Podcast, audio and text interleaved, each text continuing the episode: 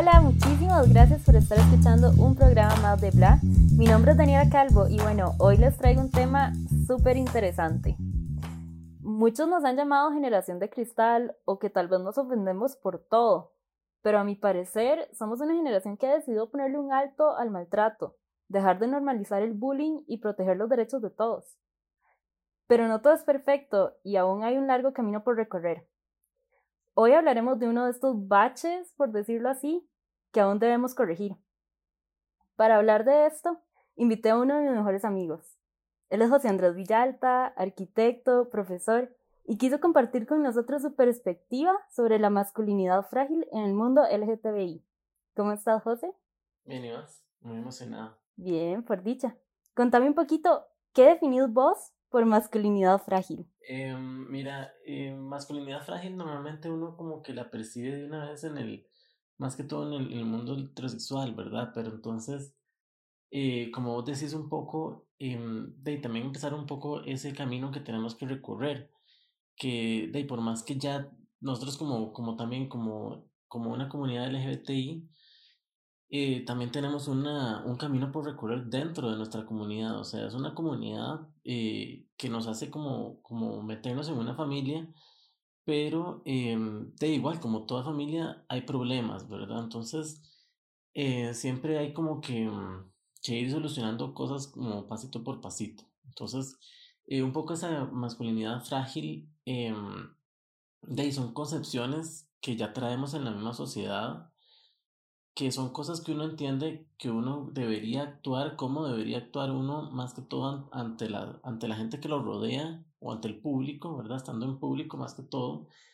Eh, entonces, ¿cómo debería un hombre actuar eh, para, para hacerse más, eh, bueno, masculino, ¿verdad? Más valiente, más respetado por los demás. Entonces, son ciertas acciones que, que a final de cuentas terminan siendo como, como tonteras, ¿verdad? Como como cosas eh, insignificantes que no deberían importarnos. Claro, y es que algo muy interesante es que vos decís que es, es como toda familia. Y es que esta familia, esta comunidad diversa, mucha gente dice como, ay, sí, es que es solo gays, lesbianas. No, la comunidad diversa es enorme. Hay muchísimos tipos de, de afiliaciones, por decirlo de alguna forma. Están las personas trans, están las personas eh, bueno, las lesbianas, los gays, los bisexuales. Entonces es tanta gente, tantas ideologías, tantos pensamientos que hasta cierto punto es un poco difícil que todos estén en una misma ola, por decirlo así. Entonces, ¿cómo, cuáles son las principales diferencias que existen dentro de la misma comunidad? ¿Cómo te has sentido vos hasta cierto punto discriminado dentro de una misma comunidad? Eh, sí, mira, vieras que para mí es, esa etapa de cuando yo empecé como a como explorar mi, mi sexualidad, eh, como cuando yo tal vez ya, ya había salido de clases con mis amigos más cercanos, pero todavía no con mi familia, para mí era, era un momento súper duro, súper fuerte, porque yo a veces, eh, de, yo a veces llegaba a mi casa y, y llegaba de casi que desconsolado y, y, llegaba a llorar y todo, por, porque es un, un cambio muy fuerte no tanto por ese cambio de chip, ¿verdad? Porque yo siempre, siempre sentí el hecho de que, de que yo forzaba mi, mi hecho de que me gustaran las mujeres, ¿verdad? Yo siempre en el fondo como que lo supe. Pero yo sufría mucho por el hecho de que la comunidad gay es, es muy superficial. Entonces, si vos no sos guapo, no sos lindo, em, no tenés buen cuerpo, ni, ni nada de estas cosas, eh, de no te van a tratar igual como te tratan, como tratan a los demás gays, ¿verdad? Entonces, eh, hasta ahí llega también mucho ese punto. Eh, todo, todo este, esta transición, ¿verdad? Que uno, que uno se da cuenta cuando ya está dentro de esa, de esa comunidad, ¿verdad? Entonces, eh, son cosas, son cosas fuertes que uno ya al final tiene que, que aprender a ignorar. Em, y, y también pasa mucho, bueno, a mí me pasó mucho el hecho de que, cuando, bueno, ya eh, soy gay, ¿verdad? Todo esto. Em, de como que también hasta mi personalidad se libera un poco, ¿verdad? Entonces me libero un poco como de esas ataduras de tener que actuar como, como un hombre macho masculino, eh, sin ademanes físicos, eh, sin mover tanto la muñeca y cosas estas, ¿verdad? Que uno, que, que uno como un hombre masculino no debería hacer, o, o no sé, gritar de manera aguda o cosas así.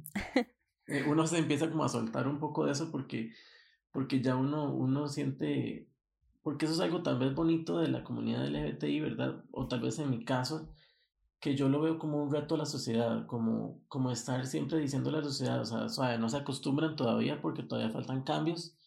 Entonces, bueno, que no sé, a mí me, yo me pinto las uñas o no sé, cuando salgo, cosas así, como por el hecho de que de, o que agarro de la mano a mi novio cuando estoy en, en un centro comercial, porque simplemente quiero ver a esas señoras que se, verlas, ver esas caras que se enfurezcan por dentro y que se escandalizan, porque a mí me encanta verlas en cierta manera como, como sufrir, ¿verdad? es, muy vacilón eso, sí. Claro, y bueno, dijiste varias cosas súper interesantes.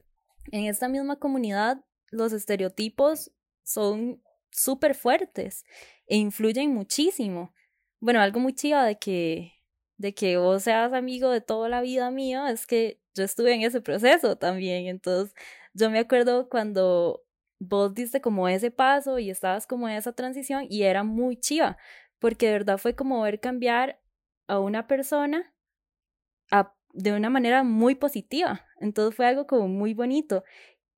Y tal vez, aquí estoy suponiendo, pero yo diría que vos te apoyaste mucho en tus amigos para hacer esta transición. Sí, exacto. Em, dice, si, mejor, si mi mejor amigo, yo, yo casi que, que no hubiera podido haber dado ese paso, ¿verdad? Em, y también él siempre estuvo como mucho a mi lado y siempre, y, es vacilón, porque él siempre, eh, como que la gente de, preguntaba sobre mí, o los amigos de él preguntaban que si yo era gay o qué, y me dijo, ay, Dane, él lo estaba averiguando y, y de sin presión, ¿verdad? Porque él tal vez sí lo sospechaba o, o lo sabía antes de que yo supiera pero nunca me, nunca me presionó por el hecho de, de, de mi, mi, tiempo, ¿verdad? Entonces, eh, de, también yo sin todos ustedes, eh, de, tal vez no estaría donde estoy, sí. Claro, y volviendo un poquito a este tema de, de como esta figura ideal, por decirlo así, bueno, esto es un asunto que está en toda la sociedad, o sea, también uno como mujer le dicen como usted tiene que pesar tanto, medir tanto, eh, verse de tal forma y es súper difícil, pero yo creo que esta generación también ha cambiado como ese concepto y más allá de influenciar a la gente a sentirse presionado por verse de una forma estándar, creo que estamos promocionando el amor propio. Y el amor propio no tiene que entenderse como, como dice alguna gente incluso, ay no, es que eso es la excusa de la gente fea o esa es la excusa de no sé qué, sino que es como un estilo de vida. ¿Vos qué pensás? Sí, totalmente de acuerdo porque igual volviendo un poco a, cuando yo salí de closet, Em, de que yo sufrí montones por eso y, por el hecho de que también el mundo gay lo perciben como un mundo promiscuo. Eso es algo también que, que siempre me cae súper mal en las películas, en las series, que primero la representación LGBTI, eh, bueno, ahora la están representando más, pero, pero mujeres, o sea, lesbianas casi no hay. Eh, y si hay, las, las, fetiche, las, les hacen un fetiche, ¿verdad? Una sexualización como, como el que son súper sexys y todo una hora así y, y con los hombres, con los gays, más bien es, es una área súper promiscua, que nunca hay una pareja estable que pueda ser eh, monógama, que pueda ser, siempre tiene que haber un problema de que, de que uno le fue infiel al otro, que el otro quiere un trío, que el otro quiere ser polígamo, o sea, yo sé, tal vez el, eh, también cuestiona mucho de que el hecho de ser monógamo es una construcción heteronormativa, pero, o sea, perfectamente pueden estar los dos rangos en cualquiera de, la, de, de, heterosexual o, homosexual. Em, tal vez ahí me desvió un poco del tema. Em, pero, pero sí, esto, esto del amor propio es súper importante porque entonces eh, yo lo tuve que aprender como a las malas. Yo me forcé o forcé tal vez a alguien a tener como, como un noviazgo conmigo. Tal vez no forzarlo, pero, pero, pero sí me metí en una relación que tal vez no me convenía Em, y, no era lo mejor para mí, pero tal vez ese, esa misma relación tal vez tóxica o, em, o mala me llevó a, a, decirme, pucha, yo no necesito tener un novio para ser feliz, yo puedo ser feliz solo y entonces de, fui trabajando en eso, ¿verdad? De, de que uno es importante, uno de, es, es, inteligente y todo esto, y, y, enfocarme en ser primero feliz yo, contento con lo que soy, y ya después ahí entonces eh, buscaré a alguien, porque también eh, el hecho de ser gay también te va encasillando un poco que si sos afeminado, que si sos masculino y todas estas mismas construcciones sociales.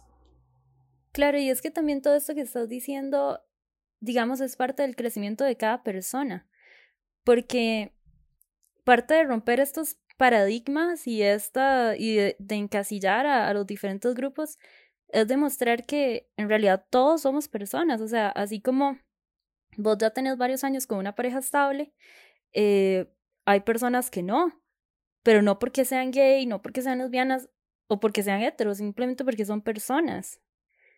Entonces es parte yo creo que esto es parte de ese camino que tenemos que recorrer y que tenemos que entender. O sea, una vez que, la, que las, las sociedades entiendan que encasillar a las personas no es una forma de entender a las sociedades, tal vez podríamos avanzar un poco más en temas de respeto entre todos y mejorar como sociedad. Sí, exacto. No es tanto el hecho de encasillar a las personas, sino más bien entender a las personas. O sea, em, de tal vez aquí un, una idea de, de, conversación para, para otro, otro episodio está todo lo que mencionaste de todo el espectro eh, ¿verdad? O sea, que, que mucha gente, hasta los mismos, hasta la misma comunidad gay y lesbiana, no creen que existan los bisexuales. Eso es algo súper real, que los bisexuales em, no los reconocen porque dicen, no, es que eh, eso es cuestión de fases, de etapas y, y el, el espectro, o sea, no es como que es un 50-50 que le gustan hombres y mujeres, o sea, eso es algo súper flexible. Las personas queer, las personas eh, trans, eh, de todo, ¿verdad? Los drags, todo esto, o sea, es todo un espectro que, que hasta a mí también me, me, me cuesta ir em, cada vez conociendo, porque, porque no es como, como una etiqueta eh, una casilla definida para cada persona, o sea, eso se diferencia entre cada uno de nosotros. Sí, y digamos, ahorita que estás diciendo eso, bueno, voy a dar un ejemplo que tal vez es un poco tonto, pero últimamente estamos haciendo una maratón de Sex and the City. y yo tenía como esta idea de cuando vi Sex and the City hace muchísimos años de que era un, un manual de vida y que no sé qué. Pero viéndolo ahorita, con los ojos de ahorita, e, incluso me ha pasado con otras series y novelas, ¿eh? a mí me encantan las novelas. Este, mm, viéndolo ahorita, con los ojos de ahorita y con todo lo que sé ahorita, o sea, es terrible. ¿eh? Dan un, un pésimo ejemplo de relaciones, dan un pésimo ejemplo de estilos de vida. Cuando se refieren a la comunidad gay, es full estereotipos y eso es lo que la gente veía, o sea, con eso la gente creció, con eso la, eso la gente veía como normal, como, como sus guías, por decirlo así. Entonces, cambiar a esta, digamos que esta generación cambie ese pensar de las personas es súper difícil porque es algo que viene arraigado desde hace muchísimo tiempo que vemos en la tele y que hasta ahorita estamos viendo cosas distintas. Hasta ahorita estamos viendo programas que muestran a la comunidad gay o incluso a cualquier, a cualquier tipo de persona diferente al estándar, por decirlo así, que lo muestran de una forma distinta. Entonces, creo que sí tenemos mucho por recorrer pero vamos en buen camino. Sí, ahí vamos poquito a poco, pero, pero sí, como dices, por lo menos hay una, hay una representación y igual pasa montones. El otro día vi un comentario como de una serie nueva de, no sé, no me acuerdo dónde, pero entonces que decían, ¿por qué siempre tiene que haber algún, alguien LBTI? O sea, pero entonces, ¿de por qué no? O sea, si, si se supone que, que, la, que la relación de LGBTI con, con personas heterosexuales es casi que de 1 a 3, o sea, eso es algo súper alto y súper y super probable. Entonces, eh, eso es como algo bueno, ¿verdad? Que, que depende como de cada uno de nosotros, como ir cambiando esos chips de las personas, uno como, como uno por uno, para, de, para, para ir ahí como, como cambiando ese cassette y esa mentalidad eh, errónea que vos decís mucho, de esas, de esas series y películas de, del siglo pasado, em, de, los noventas y todo eso, que, que siempre era el típico gay amigo eh, afeminado, eh, que era todo extravagante y que era el mejor amigo de la principal y que le ayudaba a vestirse y que, que no tenía vida personal porque vivía a través de la amiga, o sea, ya eso cambió. Y que nada más servía como para ir de compras y listo. Entonces, ay no. Sí, es como ir cambiando eso. Volviendo un toque a esta mm, misma discriminación desde el, dentro del mundo LGTBI, eh, hace unos años yo hice un documental, que no te acordás, que se llamaba en Panties. Este, en ese momento yo quería mostrar cómo era ser un drag en, una drag en Costa Rica. Y lo que me encontré fue como toda esta discriminación que ellas sienten muchas veces dentro de, de, la misma comunidad diversa.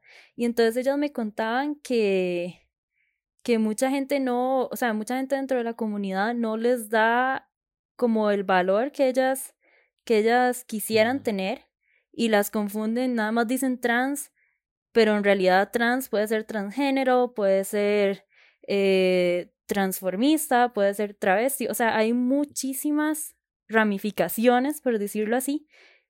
¿Vos cómo pensás que podría ir cambiando eso también? ¿Podría ayudar esto mismo de mostrar en series y películas y así? ¿O a nivel local, de qué manera se podría ir mejorando esta situación? Creo que, creo que bueno, tanto como, como en series y películas que, que siento que, que, cada vez vamos más hacia allá, ¿verdad? Que estábamos cada vez más, eh, cada vez más normalizado todo por dicha, pero, pero tal vez eso es, eso es porque uno, tal vez nosotros estamos como en una burbuja un poco diferente. Eh, porque nosotros eh, tendemos como a, tal vez vos y yo, ¿verdad? Tendemos, tendemos como a, como a ubicarnos más en, en, en programas y series de Estados Unidos, ¿verdad? Entonces, eh, algo más local, eh, no sé, se me ocurre, como vos decías, lo de los drags y todo esto, que, que son discriminados porque normalmente los ven como una figura como muy artística, exagerada, ¿verdad? Entonces, que, que es una vida súper promiscua, súper super de fiesta y todo esto.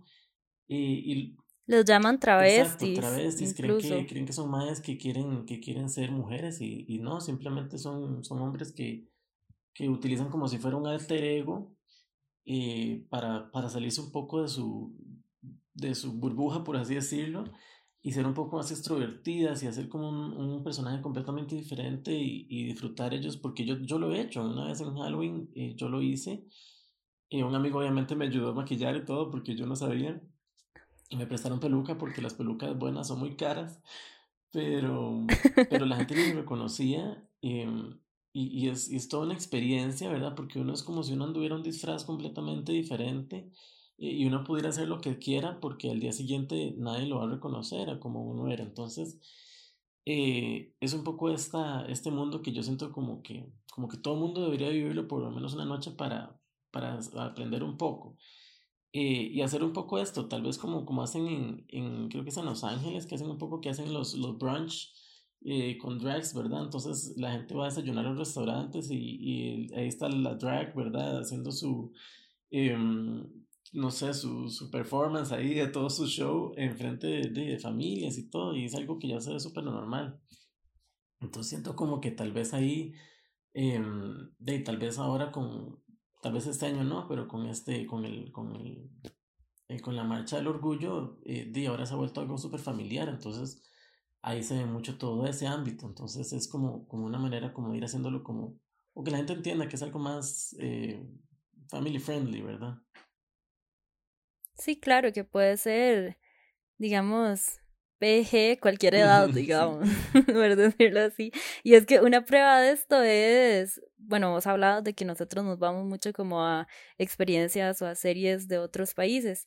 Y es que en otros países justamente han hecho esto de que llevan a un drag a una escuela con chiquitos. Entonces graban como la interacción entre ellos y es súper normal, es súper, ay, qué chiva, ay, tienes carcha, ay, tiene no sé qué. En, y le quita como todo ese morbo que le pone digamos que le ponen los adultos y entonces demuestra que, que va más allá de solo un hombre vestido de mujer, porque no es eso, es un tipo de arte y, o sea, el trabajo que requiere hacer una presentación, hacer esos bailes con esos nivel de tacones y maquillaje, o sea, es impresionante. Entonces, de verdad que, que es parte como, o sea, tal vez deberíamos aprender un poquito más de, de la inocencia de los niños, por decirlo así. Sí, completamente de acuerdo, porque ellos, de ellos no juzgan desde pequeñitos, o sea, ellos aprenden a juzgar por medio de uno, ¿verdad? Por los grandes. Entonces, em, de muchas veces desde la misma escuela y todo, ya, ya uno empieza, como decís vos, ¿verdad? Encasillar a la gente eh, en situaciones, en, en, en, etiquetas innecesarias y para empezar como a, como a, a uno sentirse mejor o, o, superior a los demás. Entonces, eh, es algo que igual, como dices, como, como sociedad hay que irlo trabajando.